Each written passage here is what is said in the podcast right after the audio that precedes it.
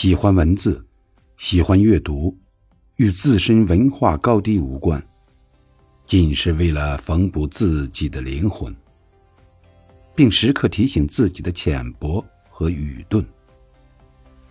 用生活所感去读书，用读书所得去生活。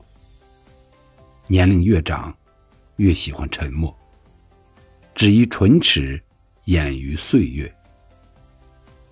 人生就是一次又一次的渡口，在一次次的悲喜穿梭中，读懂自己。